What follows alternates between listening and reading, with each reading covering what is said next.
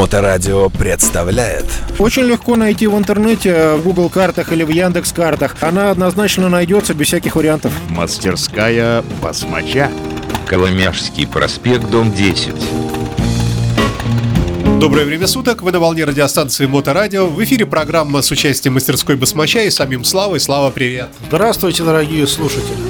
Просвети нас, пожалуйста. Что нам делать и на что обращать внимание, когда мы понимаем, что сломано в мотоцикле, в моторе, например, меняем то, что сломано, сломанное на новое, не сломанное, но при этом не получаем результата, потому что рядом какой-то модуль, какой-то блок, не знаю, там цепь, э, коленвал, и черт его знает. Э, Мы не удосужились поглядеть и туда. То есть с виду вот то, на что мы не посмотрели, оно вроде как работало. Поставили все новое, и в целом мотор опять э, достаточно быстро поломался. Еще раз прошу прощения за длинный вопрос, надеюсь, мысль ты понял. Да, давай мы как раз и поговорим. Э, У меня есть э, очень цветастый правильный пример для этого. Это когда ты видишь какую-то очевидную вещь, но за очевидной вещью прячется причина возникновения этой очевидной вещи. И причина может э, как бы нам говорить о том, что надо копать глубже. Допустим, представим себе ситуацию, когда приехал мотоцикл, допустим, какой-нибудь, но почему-то это у спорстеров чаще происходит. Приехал мотоцикл с э, дефективной поршневой, то есть мы видим там натертые поршни, опилки в моторе, задранные как бы цилиндры. То есть, То есть плохая компрессия, плохо работает, вот как это. бы, да, плюется маслом во впуск, едет, но как бы работает, ну, опилки как бы показатель того, что он себя ест почему-то, да, вот, и как бы вроде как, ну, ситуация довольно очевидная, то есть там э, маниакально промыть э, мотор, промыть масляный бак от опилок, да, э, промыть шланги там э, и там поставить новую поршневую. Как правило, вот эта вот э, схема работы, она приводит к тому, что новая поршневая приходит в так- такое же состояние через э, какое-то время, непродолжительное. То есть, грубо говоря, ситуация повторяется. И как бы у меня было вот на моей памяти там три или четыре таких спорстера, когда именно вот э, они сжирали поршневую. Подожди, подожди, да ты поясняй. Получается, что поставили все новое, э, мотоциклист уехал, через быстрое, непродолжительное время опять вернулся с этой же проблемой, но при этом проделана дорогостоящая работа, правильно? Ну, как бы один мотор делали мы, да, то есть мы э, собрали э, на новый поршневой, сделали из э, 883 куба 1200, то есть собрали новый поршневой, обкатали, начали катать, начали настраивать, он застучал. Ну, то есть мотор открыли, поршневой хана. То есть э, переточка в следующий ремонтный размер, эти поршни в помойку, опять э, тратить деньги. Это вот эти новые в помойку. Да, новые, которые испортились. А Вот, соответственно, переделываем. То есть, ну, как бы мотоцикл не отдан, то есть, как бы он в Но это же разборка двигателя, это дорого и долго. Так а вопрос другой, почему это произошло? А оказывается, что когда изнашивается поршневая, или, скажем так, мотоцикл с большим пробегом, или с каким-то утяжелением, да, там что-то с ним происходило, то дефекты коленчатого вала, они могут приводить к тому, что поршневую будет задирать. То есть, э, ну, понятно, что все знают, что поршневую может задирать от перегрева. Когда там мотор нагрелся, алюминий расширяется сильнее, чем там э, чугунная гильза, упирается в стенки, там протирается этот масляный зазор, да, масляный клин стирается, и металл по металлу трется, возникают задиры и царапины. То есть это вроде как очевидно. Но как бы прикол в том, что представим себе ситуацию, что у нас, э, допустим, подклинивает нижняя головка шатуна у коленчатого вала.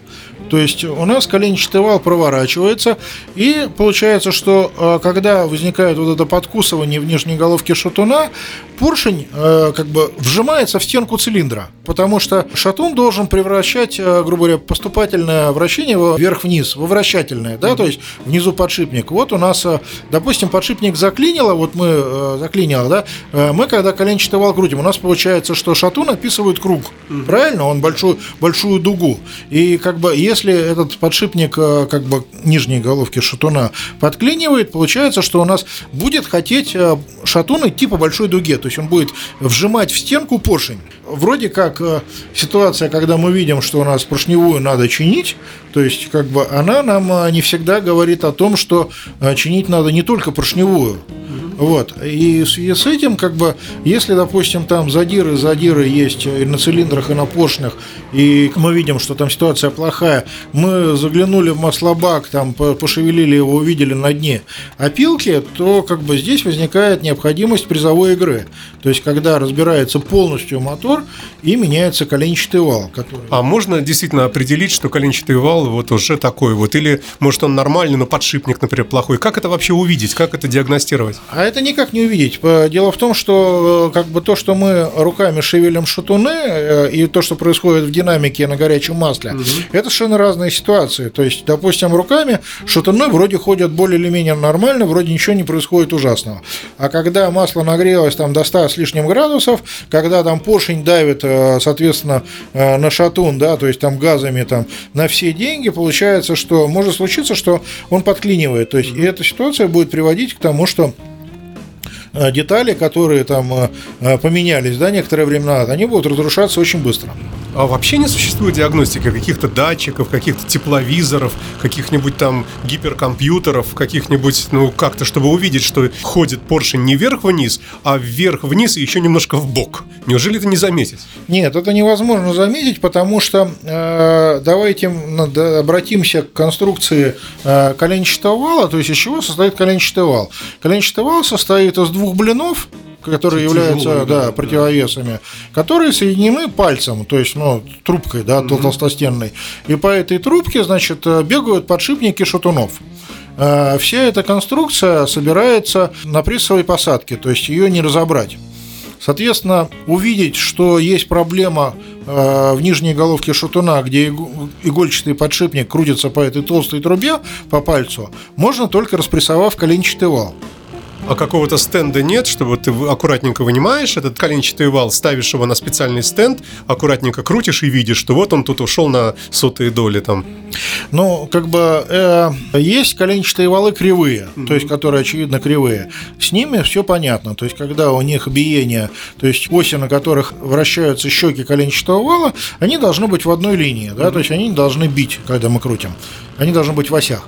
Но как бы бывает, что вал в осях, а проблема с э, верхней головкой, с нижней головкой шатуна есть. Угу. То есть как бы она приводит э, к разрушению всего остального. Угу. И это можно увидеть только разобрав коленчатый вал. Разобрать коленчатый вал, как бы нужны прессовые приспособы разные. Угу. Потом его надо еще собрать точно. Угу. Там, это хорошо делает э, там мотоломоносов Артур, да, допустим, мы ему частенько коленвалы отдаем. И привет передаем. Да, и привет передаем классному парню.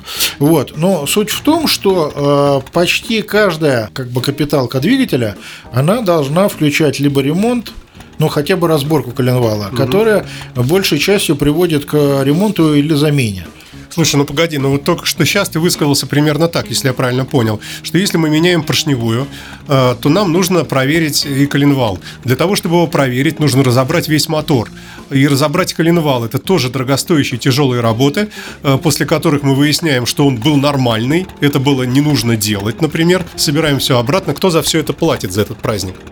Если мы собираем его обратно, то как бы это, в принципе, история, ну, разобрать, собрать вал, там 10-15 тысяч рублей, ну, не, небольшие деньги. Но зато есть понимание того, что с ним все хорошо, и можно дальше э, этот двигатель собирать, и он не развалится там через 5 или 10 тысяч километров. Вот. И как бы это момент принципиальный. То есть, э, если ты берешь работу мотоцикл, где там хозяин ограничен в средствах и не дает возможности подстраховаться, то есть, ну, как бы понять, что все э, именно находится в работоспособном состоянии и работает как надо, какая здесь может быть гарантия, то есть, и какие могут быть работы. А что бы ты посоветовал людям? А с каким возрастом мотоцикла э, можно с высокой долей вероятности с этим столкнуться? Мастерская басмача. Слушай, попадаются мотоциклы как бы и совсем свежие. То есть в основном я говорю, что вот проблема коленвала, она очень характерна для свежих спорстеров, угу. там, э, которым там, 10 лет нету еще. И, к сожалению, как бы это может, это как джекпот, он выскочил, как бы и он есть. А есть какие-то причины, которые приводят э, вот к такому искривлению коленвала? Например, э, перегрелся, предположим, сильно, да? И если человек честно говорит, что слушайте, вообще-то я перегревал мотор, давайте мы вот проверим там. То есть можно ли считать это причиной поломки коленвала, неисправности? Сложно сказать. Э, Большая часть спортеров не как бы оснащена системой контроля детонации. Может быть, проявляются какие-то моменты детонации, которые жесткое сгорание как бы организуют и передают жесткие удары на коленчатый вал, он страдает. Нап- Например. То есть у твинкамов и у Милоки 8 такой проблемы нету. Именно, именно вот это довольно характерно для спортеров. Э, Хочу сказать, значит, что новый коленчатый вал стоит порядка двух с половиной тысяч долларов. То есть это довольно дорогая деталь, и, к сожалению, нормальных ремонтных деталей, которые могут дать возможность восстановить старый коленчатый вал, сейчас как бы ну, нету и нету, ну как бы в доступных местах нету, получается, к сожалению. Вот, то есть здесь э, когда планируется ремонт, стоит думать о том, что если возникнет необходимость, что надо быть готовым к тому, чтобы поменять коленчатый вал. А, Давай подведем краткий итог вот этому твоему примеру. То есть при замене поршневой нужно проверить, ну, желательно проверить и состояние коленвала, чтобы не получилось, что ты поставил новую, новую поршневую, а потом все опять сломалось, все это мы только что обговорили. А какой-нибудь еще пример похожий, может быть, тоже там меняем какой-нибудь там первичный вал, а, не посмотрев там на какой-нибудь третичный, и оно все там э, тянет одно за другое. Хотя вроде внешне все вроде ничего.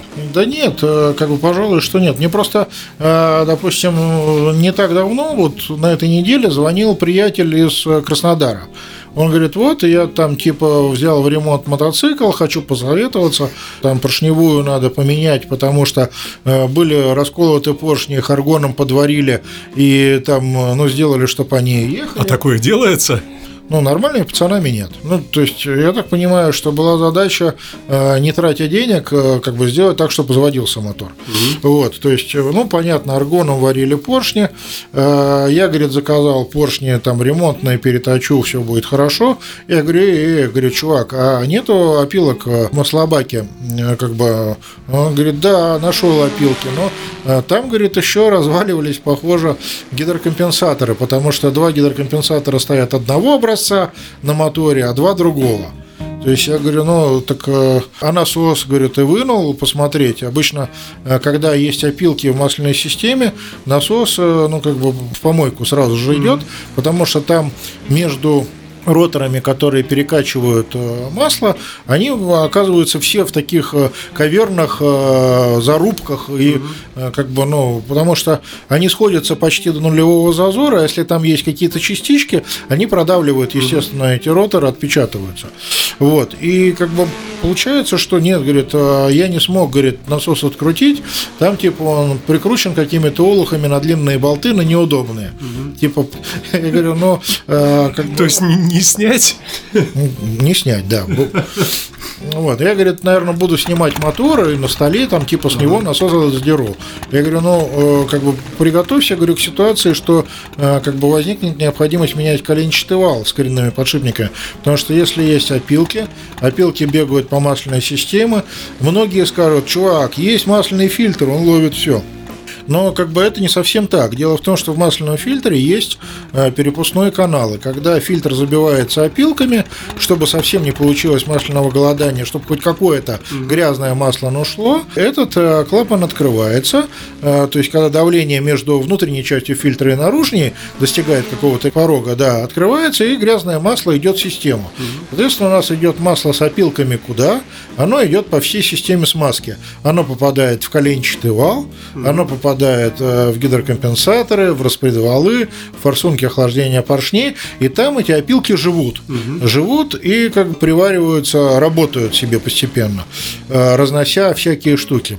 Поэтому ситуация, когда вам э, кто-то говорит, ну, какой-то механик говорит, что, ну, ерунда, поршневая стерлась, небольшие опилки я вымою, и как бы мы сейчас замахнем, и все будет хорошо, это не факт, что как бы эта ситуация соответствует реальности. Но может быть и хорошо, если повезет. Ну, может быть и хорошо, если повезет, а если не повезет. Ну да, а, то есть э, какой мы подводим итог, э, какой мы даем совет э, людям, которые ну, занимаются вот этим самым ремонтом либо в частном порядке, либо в мастерских и не учитывают вот то, о чем мы говорим? Ну, совет такой, что думать, то есть и понимать, как ходит масло, да, если есть опилки, куда они могут дойти, то есть угу. и что может произойти, то есть может быть здесь как бы обращаться к каким-то опытным корешам, да, которые в эти ситуации попадали уже некоторое количество раз и имеют набитые шишки и потери денежные. Может быть, они поделятся своим опытом и как бы ну, помогут вам э, не попасть в просак, да, потому что э, если ситуация, когда ты сделал мотор, он развалился и тебе приходится по гарантии его переделывать, э, это ведет ну, к довольно заметным потерям. Тем не менее, э, ты, ты как-то ушел от вопроса, э, а как быть э, с деньгами при диагностике коленчатого вала? То есть ты все сказал убедительно, все нормально, но с другой стороны, одно дело разборка-сборка коленвала, но мне кажется, что прежде чем к ней приступить, его надо вообще-то достать, а чтобы его достать, это разобрать весь мотор, и вот эта процедура, она же такая недешевая. Ну, как бы дешевая, не дешевая, но Вспомним анекдот э, про то, как э, красились джинсы у товарища, которому ампутировали сначала один шарик, потом другой пока он там э, не пошел к бабушке, которая посмотрела и сказала, Милок, так у тебя джинсы красятся. Это, это не гангрена, то есть не надо было ничего отрезать. Так вот, ну, здесь ситуация схожая, то есть нужно четко понимать ситуацию, какие у вас есть риски, и к чему они могут привести, угу. и как этих рисков э, избежать, либо как э, полностью разобраться в ситуации.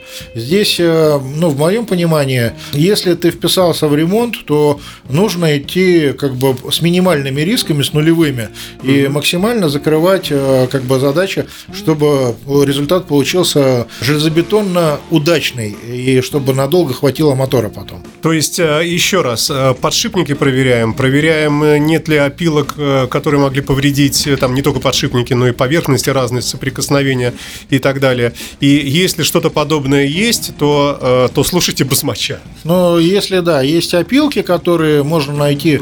Mm-hmm. Хорошая есть методика. Поделюсь немножко тоже, я открою секрет небольшой. У нас есть датчик положения коленчатого вала. Он представляет из себя пластмассовую штучку цилиндрическую, в которой внутри влит магнит. На магните хорошо собираются стальные опилки. Угу. То есть, если мы вытащили датчик положения коленчатого вала и видим на нем мех опилок, угу. это значит, что чуваки все пропало. Ну, давай тогда что-нибудь позитивное в конце скажем. Как исправить вот это все пропало? В самом худшем случае, сколько это может стоить? Денег и времени? Ну, давай не будем про деньги говорить в ну, эфире, ну, хорошо, ибо, да. ибо как бы у всех разные там э, ситуации, и в мастерских, и всяко. Но если вы опилок не найдете, значит, да. в этой ситуации, значит, что у вас, скорее всего, что с мотором все хорошо, а опилок, э, ну, как бы нету. Угу. Потому что на датчике коленвала опилки собираются обычно с завидным постоянством. Вот. А дальше, значит, Значит, э, мне тут э, вчера э, меня терзал покупатель мотоцикла из Московской области, классный чувак, ну как бы нормальный парень. Э, он спрашивает, э, значит, что делать, э, типа, как часто менять масло? Типа, раз в 8 тысяч миль, но как бы, и тут как бы у меня в голове, значит, в Харлеевском мануале там 8 тысяч километров, либо 5 тысяч миль, то есть уже как бы не, как бы не бьется. Угу. Следующий вопрос, это то, что если мотор деланный и он мощнее, чем стандартный, то масло менять надо чаще. То есть угу. я, я ему пишу, раз в 5 тысяч километров, значит, надо менять, как бы он пишет, а если этого не делать? Ну да, ну, да, я присоединюсь, кстати, а если не делать? Ну, как бы, и при этом задавал вопрос, ну, 100 тысяч километров-то он отходит, там, типа, сделанный мотор, который уже 20 тысяч километров отъездил. Я говорю, ну, будешь менять масло вовремя, то, наверное, отходит. Угу. Вот. А он говорит, как так? Как-то очень неуверенно. Я говорю, а как я могу э, э, знать, на каком бензине ты ездишь, как ты ездишь, как часто ты меняешь масло, какое масло ты заливаешь. То есть это все факторы, которые влияют на срок службы двигателя. Угу. Я говорю, здесь у меня, говорю, ну, совершенно непонятная ситуация с тобой, поэтому я тебе и пишу. И дальше начинается вот это вот развитие, а почему 5000 километров, там, типа, я говорю, почему? Хорошо, давай возьмем такой стандартный мотор, да, там, 103 у него, там, типа, 80-85 лошадей на колесе у хорошего, там, в лучшем случае, да, там, вот, вот. А у тебя 110. Соответственно, у тебя получается процентов на 20, на 25 показателей выше. Работает более эффективно, более нагруженно. Соответственно, масло изнашивается быстрее, оно греется больше. Я говорю, поэтому его надо чаще менять. То есть тут все просто. Ну, логично, звучит убедительно, да. Ну и чем закончилось? Купил твой товарищ? Нет, мотоцикл он давно купил, как бы он там планирует э, купить этого масла в сезон, то есть чтобы оно у него было. Но идея отличная, то есть э, почему бы и нет. То есть и своими руками его менять, например. Ну, давай подведем итог действительно в завершении этой замечательной лекции и очередного примера из твоей практики. Значит, э, можно ли выразиться так, что если вы затеваете сложный дорогостоящий ремонт, посмотрите еще вокруг по окрестностям. Может быть, что-то надо проверить еще, чтобы не было мучительно больно. Ну, абсолютно верно. То есть э, э, олухи смотрят э, сфокусированно в одну точку. Как бы, но когда ты посмотрел сфокусированно в одну точку, возьми панорамой ситуацию. То есть посмотри, что по соседству, там, что могло приводить к каким-то ну, там, неисправностям и прочего, как работают соседние узлы. Ну, как бы это даст возможность как-то оценить ситуацию. То есть лучше немножко перебдеть, чем недобдеть вот, вот в этой ситуации. То есть Прикрутить новые запчасти может, скажем, любой не очень квалифицированный механик, но э, как бы может случиться, что новые детали не будут работать, и э, как бы это будет конфликтная ситуация, это будет потеря репутации, это будет потеря денег, то есть времени, да, нервов, там, этого всего лучше избегать. Спасибо большое, Слава. Надеюсь, что наши системы, как обычно, работают нормально. А если какая-то наша система с тобой будет э, нас чем-то настораживать, мы при ее починке посмотрим и на окружающих. Обязательно. Спасибо большое и до новых встреч. Всего хорошего, услышимся. Мастерская басмача. Очень легко найти в интернете, в Google картах или в Яндекс картах. Она однозначно найдется без всяких вариантов. Коломяжский проспект, дом 10.